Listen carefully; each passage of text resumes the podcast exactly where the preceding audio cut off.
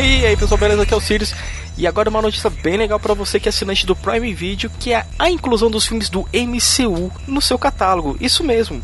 Não é somente no Netflix que você, que você vai poder ver esses filmes que muita gente vê 500 mil vezes no cinema, mas também no Prime Video você vai poder assistir lá Capitã Marvel Vingadores Ultimato. Porém, não é somente esses filmes né, que fazem parte da Disney que estarão entrando no catálogo.